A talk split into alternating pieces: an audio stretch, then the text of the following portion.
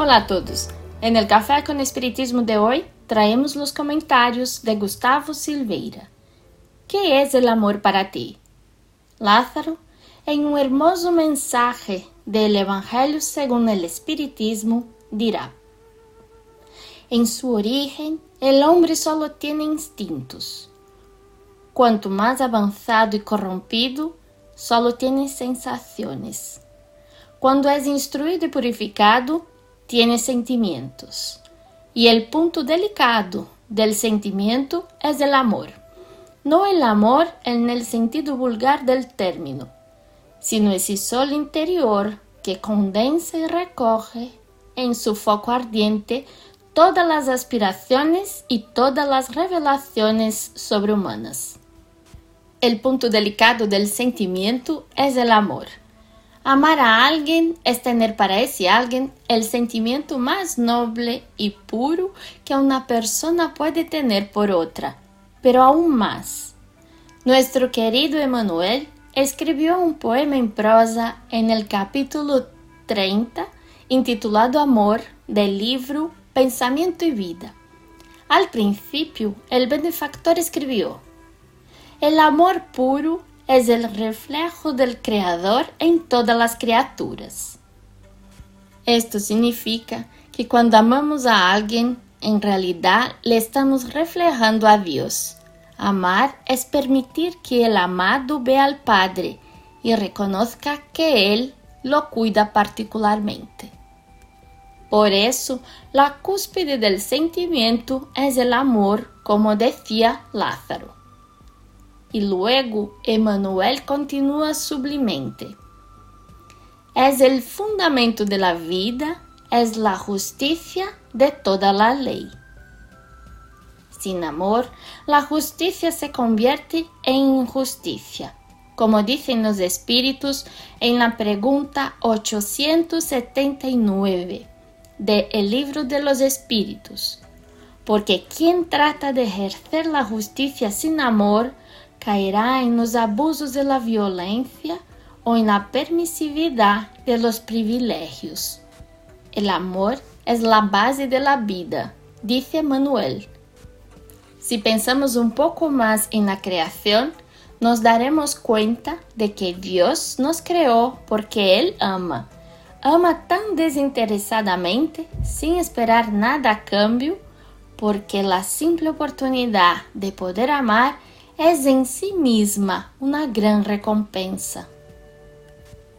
Pero en esta página única de Manuel, lo que más nos conmueve es cuando escribe, lo vemos así, es decir, vemos el amor como la silenciosa esperanza del cielo que aguarda la evolución de todos los principios y respeta la decisión de todas las conciencias. Gracias a tal bendición, cada ser es protegido, cualquiera que sea el peldaño de la vida en que se encuentre. El Señor ama al gusano y le concede miles de siglos para levantarse de la viscosidad del abismo. Por igual ama al ángel, que lo representa tanto como el gusano. La savia que nutre a la rosa es la misma que alimenta al espino que hiere. En el árbol donde anida el pájaro indefeso puede guarecerse la serpiente con sus armas mortales. En el ámbito de la penitenciaria, respiran con igual seguridad el criminal que padece tras las rejas del sufrimiento y el correcto administrador que garantiza el orden del lugar.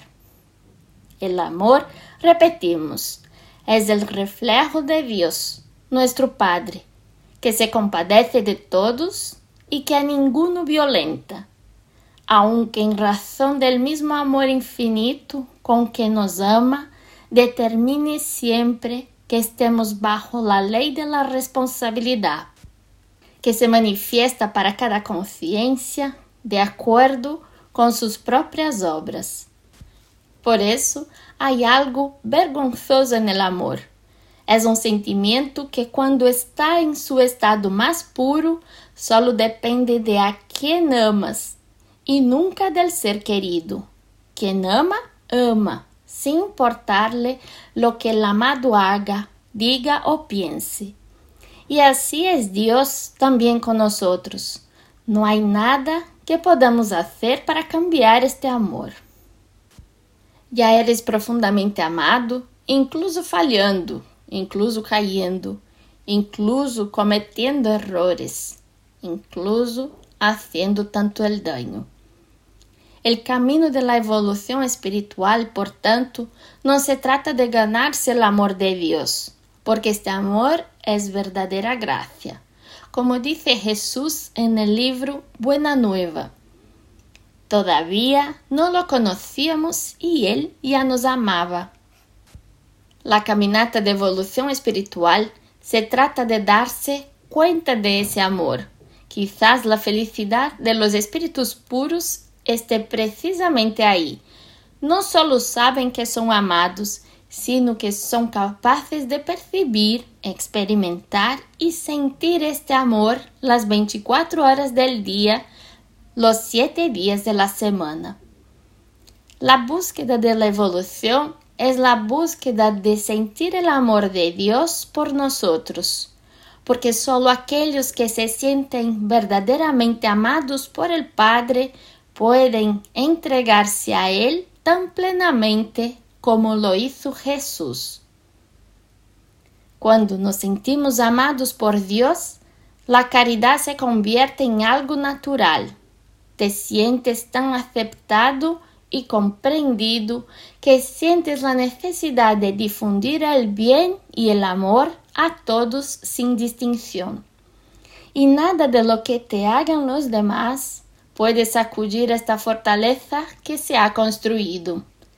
Dios me ama y eso me basta para seguir adelante a pesar de lo que me dijeron, a pesar de lo que me hicieron, a pesar de lo que pensaron de mí.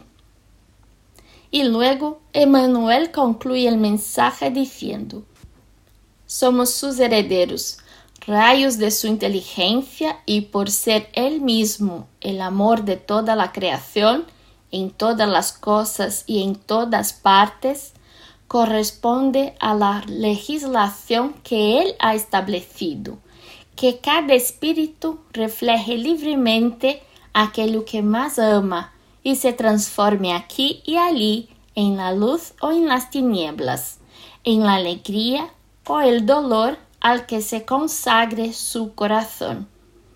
Queda explícito por qué Jesús, el modelo divino que Él envió a la tierra para iluminar nuestra senda a cada paso de su ministerio, adoptó el amor del Padre para inspirar su vida. Amó sin la preocupación de ser amado. Brindó auxilio sin esperar recompensa defendió la esfera de los hombres por amor, se humilló por amor, ayudó y sufrió por amor.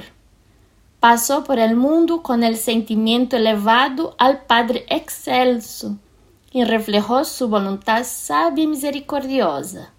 Asimismo, para que la vida y el pensamiento de cada uno de nosotros retrataran sus huellas de luz, nos legó en nombre de Dios su fórmula inolvidable.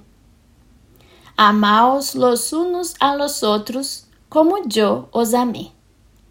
Mucha paz a todos e hasta el próximo episódio de Café com Espiritismo.